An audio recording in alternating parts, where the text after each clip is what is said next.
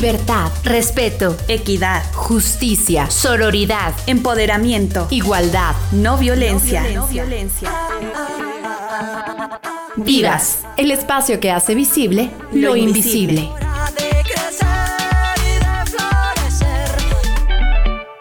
En torno al tema de las violencias en la universidad pública, la investigadora mexicana Berta Fabiola Tlalolin Morales, quien es miembro del Observatorio Nacional sobre Violencia entre Hombres y Mujeres, tiene un artículo publicado en Redalic en el que manifiesta que la violencia que ocurre en las instituciones educativas, públicas y privadas es un fenómeno que ha estado presente en todos los niveles, desde el básico hasta el superior. En nuestro país, el estudio de la violencia en nivel superior es muy reciente. En 2012, el Consejo Nacional de Ciencias y Tecnología, CONACYT, publicó una convocatoria para promover la investigación sobre la violencia dentro de las universidades para entender la urgencia de diagnosticar, analizar y prevenir esta problemática. El tema se ha vuelto necesario no solo porque la violencia ha afectado al interior de estos espacios, sino también porque dentro del mismo se reproducen casi todas las formas de violencia que se viven en otros escenarios. En las instituciones de educación superior existe el acoso y el hostigamiento sexual, la violencia en el noviazgo y la violencia de género. Sin embargo, existe poco material que describa de manera sistémica la violencia que sucede en la universidad y que además tenga en cuenta los tipos de violencia, las interacciones sociales y a los actores que participan de ella. En este tenor, los primeros estudios realizados sobre universitarios se dirigen ampliamente a la violencia sexual, particularmente al acoso y hostigamiento que profesores ejercen contra los alumnos, pero especialmente a la que se comete hacia las mujeres.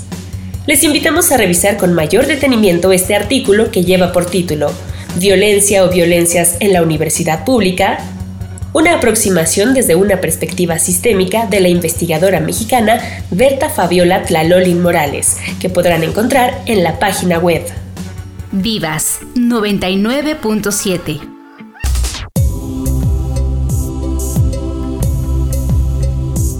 ¿Cómo están? Muy buenas noches, bienvenidos a una nueva emisión de Vivas. Yo soy Katia Fuentes y como siempre es un gran placer estar detrás de este micrófono y sobre todo tener la oportunidad de presentar una nueva temática en este espacio que Uniradio y la Universidad Autónoma del Estado de México han determinado para eh, sumar, para crear reflexiones que nos permitan a todas y todos pues em, participar en esta construcción, en esta digamos em, sanación de las relaciones en la sociedad en general, siendo o teniendo esta visión de ser pues mucho más respetuosos, equitativos, inclusivos.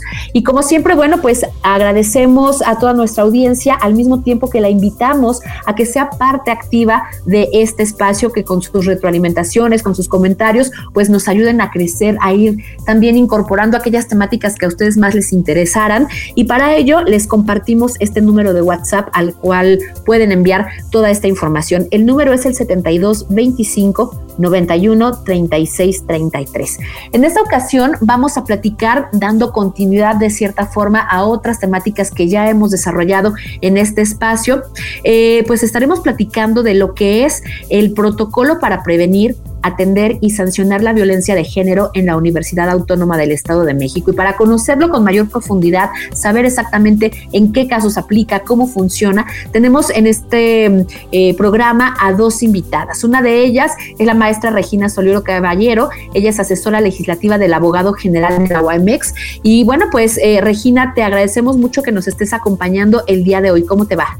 Hola, muy buena tarde. Muy bien, muchas gracias, Katia. Pues eh, muy contenta de estar aquí en tu espacio y agradecida por la invitación. Muchísimas gracias. Y bueno, pues también otra invitada que ya ha tenido oportunidad de compartirnos información en otras ocasiones. Nos acompaña en esta ocasión la doctora Marcela Venebra Muñoz. Ella es profesora investigadora de tiempo completo en la Facultad de Humanidades y bueno, por supuesto también eh, nos apoya mucho en estas temáticas que tienen que ver con eh, pues la inclusión, con la equidad en materia de género. Así que Marcela, pues un gusto nuevamente que estés con nosotras. Bienvenida.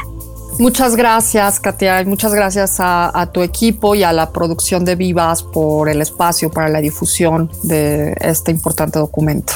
Pues así es, como tú bien mencionas, se trata de un documento de suma importancia, sobre todo si ponemos como contexto, pues las problemáticas que han surgido, que se tienen identificadas en diferentes eh, unidades académicas, centros universitarios, en donde, bueno, pues se ha podido eh, determinar que efectivamente las mujeres, por supuesto también algunos otros miembros de la comunidad universitaria, han de pronto sufrido eh, ciertos tipos de violencia. Y a partir de todas estas solicitudes, peticiones de apoyo, de resolución para que esto deje de ser algo cotidiano en estos espacios, bueno, pues la máxima casa de estudios estatal se ha ocupado en generar eh, estrategias, elementos que permitan garantizar a todas y todos los que pertenecemos a la OMX, pues eh, un desempeño, una vida, digamos, lo más libre de violencia que se pueda. En ese sentido, bueno, pues que nos pudieras platicar, Regina, en qué consiste este protocolo para prevenir, atender y sancionar la violencia de género. Claro que sí, con todo gusto. Mira, el protocolo es un instrumento que reúne, como bien lo dijiste, las herramientas, los procedimientos, así como las dependencias que tenemos dentro de la universidad encargadas de atender la violencia de género, con la finalidad de crear mecanismos de coordinación institucional que permitan brindar una atención oportuna y efectiva a las víctimas de este tipo de violencia. El protocolo contempla eh, qué es la violencia de género, cuáles son las instancias universitarias encargadas de eh, ver, por la atención de las víctimas, los mecanismos de prevención, atención, sanción y seguimiento. Es un documento que, como bien dices Katia, eh, no solamente se basa en tratar de atender a las víctimas de violencia de género, sino que busca que la universidad sea preventiva en ese sentido, también establece una serie de estrategias encaminadas a pues realizar una serie de acciones que permitan erradicar este tipo de violencia y de igual forma un aspecto novedoso que contempla es que no solo eh, incluye a, las, a la violencia de género, sino que también incluye la cosificación, regula la violencia digital, el ciberbullying y la violencia por razones de identidad sexual. Entonces lo que busca es ser un documento completo, un documento de trabajo que permite establecer las pautas de atención, los mecanismos y determinar de manera muy clara y específica cuáles van a ser las acciones para cada una de las dependencias encargadas de atender el tema de género. Porque muchas veces creo que podemos tener pues muchos instrumentos, herramientas y demás, pero si no se encuentran articuladas, eso en donde sí pueden haber problemas durante la aplicación del mismo.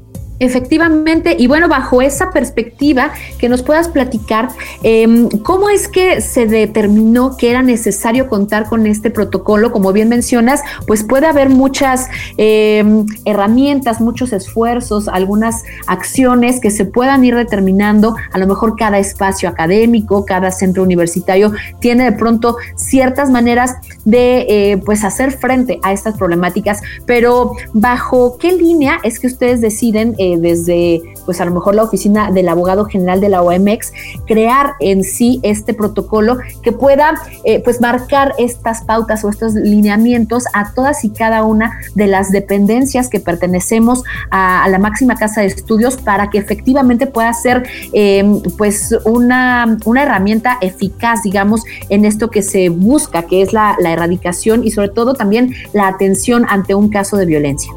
Sí, claro, mira, eh, desde un inicio, este es un documento que se cuenta desde nivel nacional las dependencias de la Administración Pública Federal cuentan con este documento a nivel estatal también. Mm, diversas universidades cuentan con el mismo. Sin embargo, nosotros teníamos un protocolo para prevenir, atender, sancionar el acoso y el hostigamiento sexual. En este sentido y derivado de la realidad actual que nos estamos enfrentando día con día, no solo a nivel estatal, local, sino también institucional, nos damos cuenta de que es necesario tener un documento que nos permita atender estos casos que no son solamente hostigamiento, no son solo acoso, pero que sí forman parte de la violencia de género. Sobre todo también de contar con un mecanismo que nos permita eh, que esa atención sea eh, con protección de derechos humanos, una atención integral, que garantice el debido proceso, que haya una corresponsabilidad institucional y es por ello que se crea el protocolo para prevenir, atender y sancionar la violencia de género en la universidad. Además de que consideramos importante que tuviera un apartado específico donde se establecieran los derechos como víctima y también las obligaciones como dependencias. Este protocolo te dice qué hacer, cómo debo de hacerlo. Y entonces es una guía muy importante para nosotros y para toda la comunidad universitaria porque cuando nos dimos cuenta que cuando hay víctimas de violencia de género muchas veces se desconoce ante qué instancia se debe de acudir, cuáles son los, los procedimientos que los que hay ¿no? para este, establecer un mecanismo de responsabilidad, en, entonces fue que empezamos a hacer un análisis y se determinó eh, que era importante, sobre todo contar con este protocolo. Asimismo, este, pues hubo una demanda, este, colectiva de la comunidad universitaria, me refiero a eh, mencionando la necesidad de, la importancia de tener este protocolo y pues esas voces se hicieron escuchar y se materializaron en este documento que bueno en ese sentido este yo creo que Marce podría tener una explicación todavía más amplia de este proceso de construcción con la comunidad. Gracias, Regi. Pues eh, sí, eh, uno de los aspectos que se priorizaron en el proceso, que fue pues una de las preocupaciones centrales de, de la administración y la academia universitaria, fue el poder generar las vías de participación eh, para la elaboración de este documento de tal manera que pues eh, se, pensara con, con, el respaldo, el apoyo y la legitimidad de las necesidades de la propia comunidad. Es decir, la estructura del protocolo tiene entre sus propias, entre sus prioridades la participación activa de la comunidad en prácticamente todos sus niveles. Efectivamente, como señalas, bueno, es el resultado de un, de un largo proceso de gestión de diferentes actores, de diferentes sectores de la universidad, eh, que contribuyeron de diferente manera, ¿no? El, el proceso ha sido muy abierto en términos de la alimentación de la información, de las bases de datos, del análisis de problemáticas concretas sobre las que se establecen las líneas de acción, eh, algunas de las más precisas quizás trazadas en, en, este protocolo, que bueno, como ya, ya señalaba eh, Regina, incluye situaciones y casos que probablemente no están previstos en otros documentos y que en nuestro caso se incluyeron justamente eh, a través de la propia denuncia, la, la presión y la participación abierta y democrática de, la, de, la, universidad en todos sus sectores y en todas sus esferas de trato. Básicamente se integraron administrativos, profesores, se abrieron talleres de capacitación para la integración de primeras bases de protocolo que luego se unificaron eh, en un documento más formal. Luego ese documento se procesó en, en la oficina de Regina y del abogado general. Se tuvieron sesiones de trabajo con diferentes representantes de diferentes áreas, no solamente de las directamente dedicadas o involucradas involucradas en el, en el combate y la prevención a la violencia de género o a la violencia dentro de la universidad, sino más allá, ¿no? A, a los docentes frente a grupo, a las estudiantes, a las denunciantes, a los profesores que de una u otra manera se vieron afectados por toda la convulsión eh, por la que pasó no solo nuestra universidad, sino prácticamente el país, ¿no? Desde el año pasado. Eh, y esto, pues bueno, el resultado esperable es un, un, documento como el que tienen ahora ya en las manos, que se busca que sea lo más integral, lo más completo, lo más incluyente, ¿no? Y sobre todo que tenga esta base participativa de origen. listen. Así es, pues eh, definitivamente es muy interesante y sobre todo muy gratificante saber que la universidad se ha estado eh, pues ocupando de atender todas estas situaciones que son una realidad, pero que por supuesto pueden ser modificables o pueden ser incluso erradicadas, ¿no? Cuando estamos hablando de eh, pues situaciones tan incómodas, tan incorrectas y tan pues lastimosas, digamos, para la sociedad en general como pueden ser las violencias de género.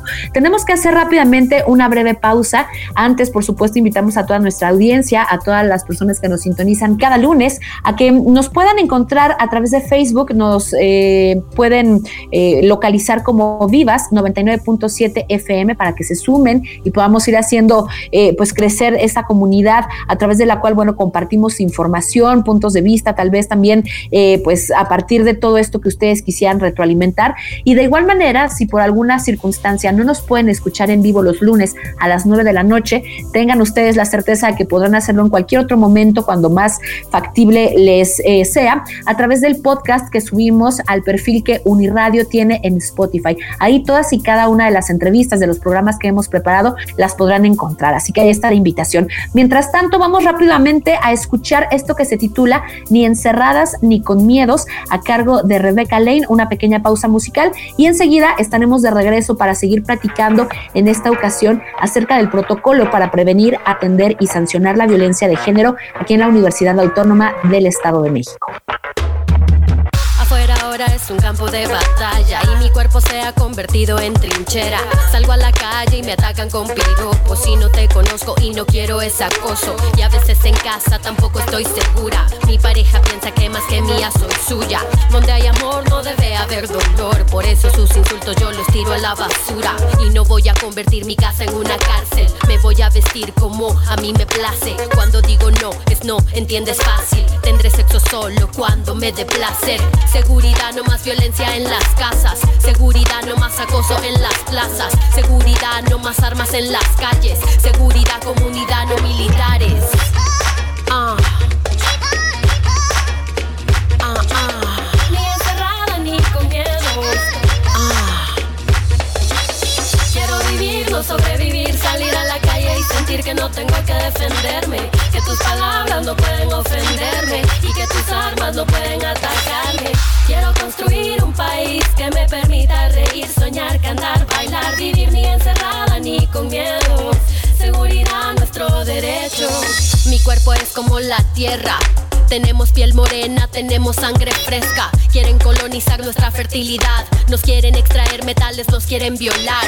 Quieren bloquear el fluir de nuestras aguas. A nuestras playas quieren privatizarlas. Nuestra herencia hoy quieren expropiarla. Nuestra existencia no saben respetarla. Por eso en mi tierra no quiero más militares, no más criminales capitales que nos maten. Que el Estado me defienda y no que me ataque. Lo que las ancestras han cuidado, yo cuidaré. Y no perdemos la esperanza, somos verdes. Cortan nuestras ramas, pero luego crece. Si estamos unidas, seremos más fuertes. Haremos otro mundo, cueste lo que cueste. Cueste lo que cueste. Cueste lo que cueste. que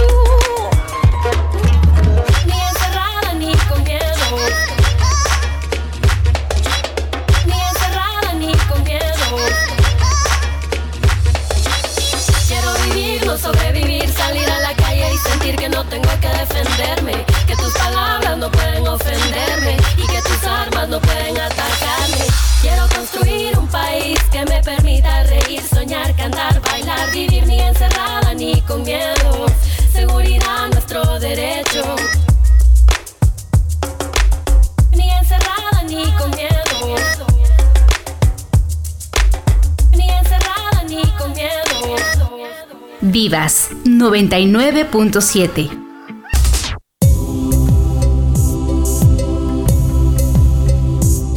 Seguimos con todos ustedes aquí en Vivas. Estamos platicando en esta ocasión con la maestra Regina Solorio Caballero. Ella es asesora legislativa del abogado general de la OAMEX, así como con la doctora Marcela Benebra Muñoz, profesora investigadora de tiempo completo de la Facultad de Humanidades. Y eh, pues nos están compartiendo todos los detalles, cómo surge, para qué sirve el protocolo para prevenir, atender y sancionar la violencia de género en la Universidad Autónoma del Estado de México. Ya en la primera parte de esta transmisión, eh, quedaba claro que este documento, bueno, surge de las necesidades, de las realidades que se han identificado en los diferentes espacios universitarios, pero también, eh, bueno, pues se alimenta, se, eh, digamos, nutre de todas aquellas legislaciones, documentos, incluso a nivel internacional que existen, pues con el objetivo justamente de procurar a las mujeres, a la sociedad en general, una vida libre de violencia. En ese sentido,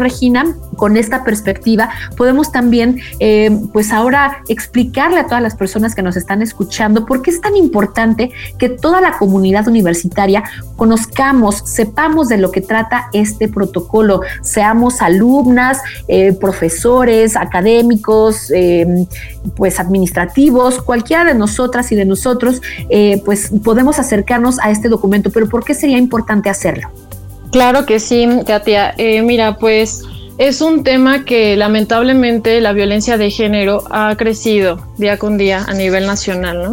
De hecho, pues hasta a nivel internacional y en ese sentido, pues la universidad no está exenta de que existan casos de violencia de género al interior que si bien eh, la universidad se está ocupando no solamente este, de atender, sino también de tratar de prevenir y erradicar este tipo de violencia. Eh, bien es cierto que podemos este, contar o conocer personas que sean víctimas de violencia de género eh, o nosotras mismos, ¿no? Dentro de, de, nuestras funciones podemos en algún momento ser víctimas de violencia de género. En ese sentido es importante conocer, pues, eh, a qué instancias podemos acudir, qué recursos tenemos a nuestro alcance, cuáles son nuestros derechos como comunidad universitaria, como integrantes y qué acciones podemos emprender dentro de la universidad para, en este caso, dar seguimiento a los casos de violencia de género. Entonces, sí, yo creo que es importante lo que tú dices, este llamado a la comunidad universitaria que, que se acerque, que lo conozca, que lo lea, que si tiene cualquier duda, eh, estamos completamente a las órdenes en la universidad, en la oficina del abogado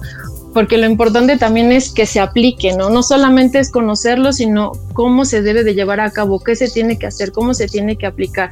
Y para las dependencias de igual, es de, de igual manera es de suma importancia saber qué tengo que hacer como instancia cuando tengo una persona víctima de violencia de género, ¿no? Porque a veces entramos en temas de revictimización, en temas de que se juzga, de que se hacen estereotipos. Entonces creo que es eh, un tema de construcción de la confianza, de que se vea que realmente se están haciendo acciones y que las voces están siendo escuchadas. Y eh, en ese sentido yo creo que radica sobre todo la importancia del protocolo de la violencia de género. De acuerdo, justamente para saber qué proceso se debe seguir, cómo es que funciona o cómo es que se puede eh, uno, pues, eh, digamos, amparar a través de este protocolo dentro de, de los lineamientos o de los pasos a seguir, digamos. Para eso también valdría la pena que pudiéramos conocer de manera tal vez ahorita muy concisa qué tipos de violencia son las que están pues reconocidas, digamos, en este protocolo y ya sabiendo exactamente cuáles son esas acciones, esas actitudes, que eh, pueden considerarse violencia de género eh, en nuestra máxima casa de estudios, pues qué es lo que podríamos hacer o qué proceso debemos seguir para poder eh, pues recibir ese apoyo. Partimos aquí de una definición amplia pero precisa de violencia que solamente me permito situar porque Regina es quien quien ha precisado las violencias, así en plural, a, partir, insisto, de nuestra propia realidad dentro de la universidad, ¿no? Principalmente esa ha sido la, la principal fuente de definición pero nuestro punto de partida ha sido la consideración del ejercicio de la libre voluntad de las mujeres en su condición de género y en su condición sexual. Es decir, que el protocolo considera eh, de entrada cualquier acto que atente contra la libre voluntad, el libre ejercicio de la voluntad de las personas por razones de género y o de identidad sexual, como un acto violatorio o bien eh, como un empeño violento contra el otro. Y a partir de ahí, eh, conforme al marco legal que se toma como referente para la construcción del protocolo, se establecen, como señalaba Regina hace un momento, eh, situaciones de violencia ya muy específicas, como el caso del ciberacoso, las violencias sexuales a través de medios digitales, eh, el acoso y el hostigamiento en escenarios universitarios y a través también de mecanismos que creo que se desgranaron con la mayor fineza dentro del documento, pero me parece que Regina tiene eh, mucho más clara esa taxonomía. Sí, muchas gracias, Marcel. Pues miren, en este sentido, eh, el protocolo también contempla mecanismos de atención, ¿no? Para cuando es una persona víctima de violencia de género. Entonces, partiendo de ya la definición que, que dio Marce de la violencia de género y de los tipos de violencia que se incluyen, una vez que se detectan estos tipos de violencia, las dependencias encargadas de brindar atención como primer contacto dentro de la universidad serán las encargadas de eh, pues dar, dar ese, esa, esa atención a la víctima, de orientarla, escucharla, informarle qué este, recursos y procedimientos existen. En su caso, a veces hay víctimas que son este, de violencia sexual, por ejemplo, entonces necesitan recibir atención médica, atención psicológica de manera inmediata entonces, bueno, todas esas partes se le contempla dentro del procedimiento de este, atención de violencia de género. Eh, también en ese sentido, pues bueno, es una ruta de crítica de atención integral, ¿no?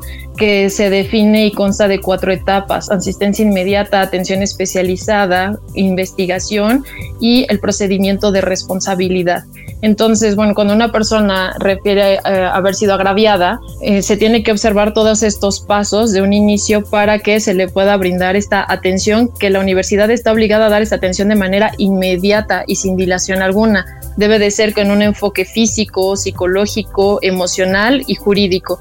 Entonces, bueno, en esto radica básicamente la atención que se le da a una persona con violencia de género.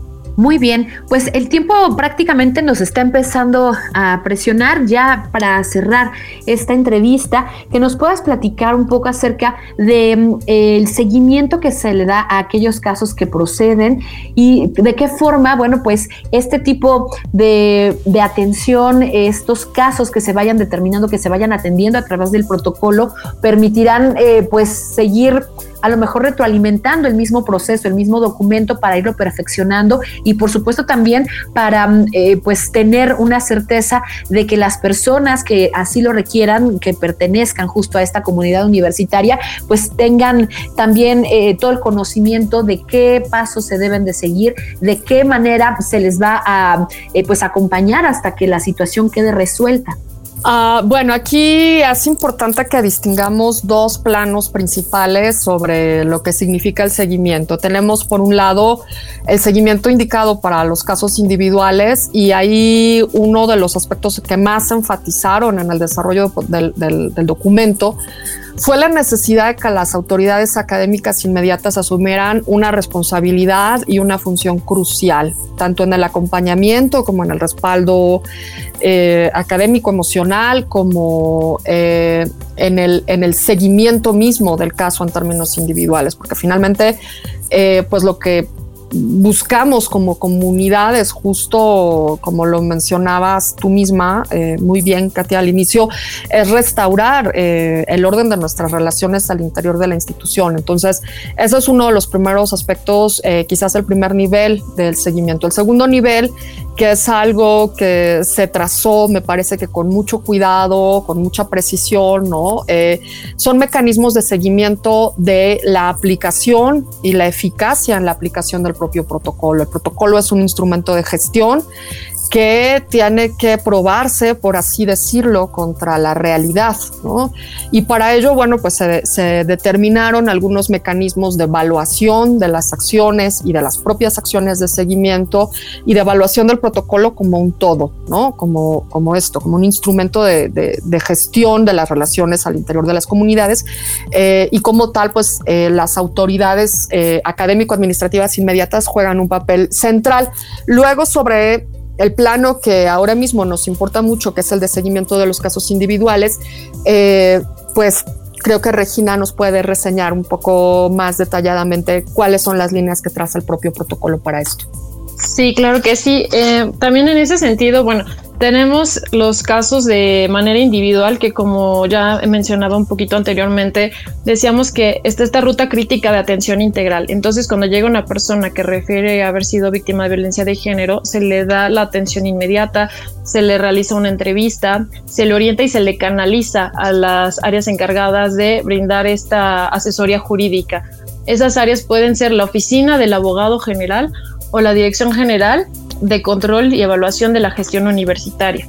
Esto dependiendo de la calidad que tenga el presunto agresor, ¿no? ¿Por qué? el presunto agresor? Porque es este, el procedimiento se va a iniciar en contra de la persona presunta agresora. Por eso depende mucho la calidad, si es alumno, alumna, personal académico o personal administrativo. Si es alumno, alumna o personal académico, va a ser ante la oficina del abogado general en la Dirección de Responsabilidad Universitaria. Si es personal administrativo, ante la Dirección General de Control y Evaluación de la Gestión Universitaria. Una vez que se le da toda esta explicación, asesoría jurídica, es la persona quien decide sobre iniciar o no un procedimiento de responsabilidad. En ese sentido, si se inicia un procedimiento de responsabilidad, se lleva toda la parte de este, la queja o denuncia, debe de contar con todos los requisitos que se establecen para que eh, pueda ser procedente la queja o denuncia. Se hace una investigación, se solicitan informes las direcciones y en ese sentido ya es cuando se inicia entonces el procedimiento de responsabilidad universitaria o administrativa.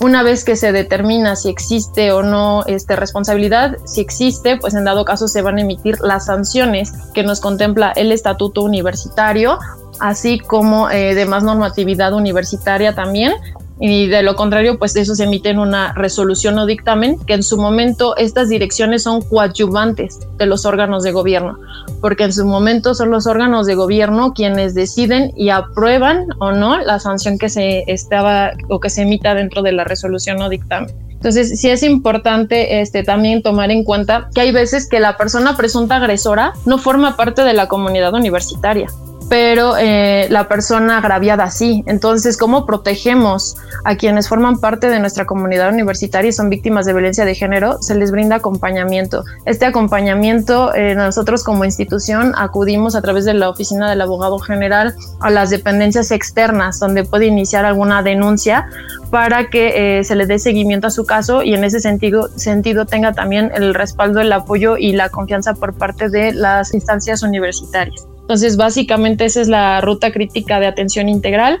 que es un aspecto, la verdad, muy novedoso, contempla temas también de, violencia sexual, contempla la norma 046 para estos casos.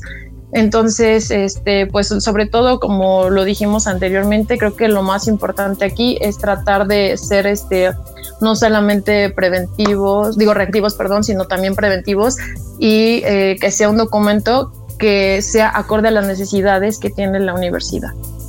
Excelente, pues ya para cerrar eh, nuestra entrevista, un punto muy importante, cómo, dónde podemos nosotros acercarnos a este protocolo, de qué forma podemos consultarlo precisamente para conocerlo y bueno, pues esperemos que no sea el caso, pero eh, en su momento, si fuese necesario, pues saber cómo eh, pues hacer uso de él o saber a quién acercarnos.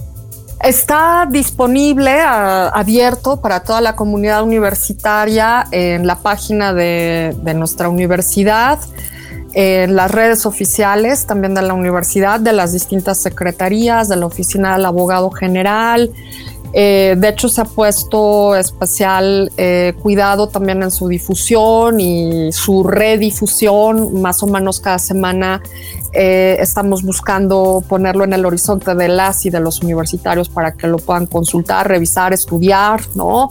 Fue también iniciativa de la Oficina del Abogado al mantener este hilo de comunicación entre, entre la comunidad y, y la hechura del instrumento, de tal manera que incluso ahora durante un periodo limitado, me parece, podrán estar enviando observaciones, correcciones, eh, acotaciones al contenido del protocolo en cualquiera de los medios eh, digitales universitarios. Así es, y también este, pues comentarles que en la oficina del abogado general estamos a la orden. Si hay cualquier duda sobre el protocolo, como dónde consultarlo, eh, sobre el contenido, cómo aplicarlo también, eh, nos, reiteramos ahí a la orden de la oficina del abogado general y sería un gusto para nosotros, pues sobre todo poderle apoyar en dar seguimiento eh, al documento y sobre todo pues que velar porque se aplique. Así es, pues agradecemos muchísimo su información, la participación en esta entrevista, porque definitivamente es muy importante que conozcamos estas herramientas, estos instrumentos que pues eh, pretenden eh, garantizar o por lo menos eh, trabajar acorde a una visión en donde el respeto, la equidad, la igualdad y por supuesto la libertad, como mencionaba Marcela en algún punto en esta transmisión, bueno, pues son fundamentales para todas y todos los universitarios. pues Regina Solero Caballero y Marcela Benebra Muñoz, les agradecemos muchísimo que nos hayan acompañado en esta ocasión. Por supuesto, seguiremos en contacto para eh, pues ampliar la información, eh, ya sea del protocolo, algunos otros temas que tengan mucho que ver y que sean eh, parte fundamental de esta perspectiva que la universidad ha adoptado ya desde hace un tiempo para pues garantizar una vida libre de violencia para todas las personas. Así que muchísimas gracias a las dos.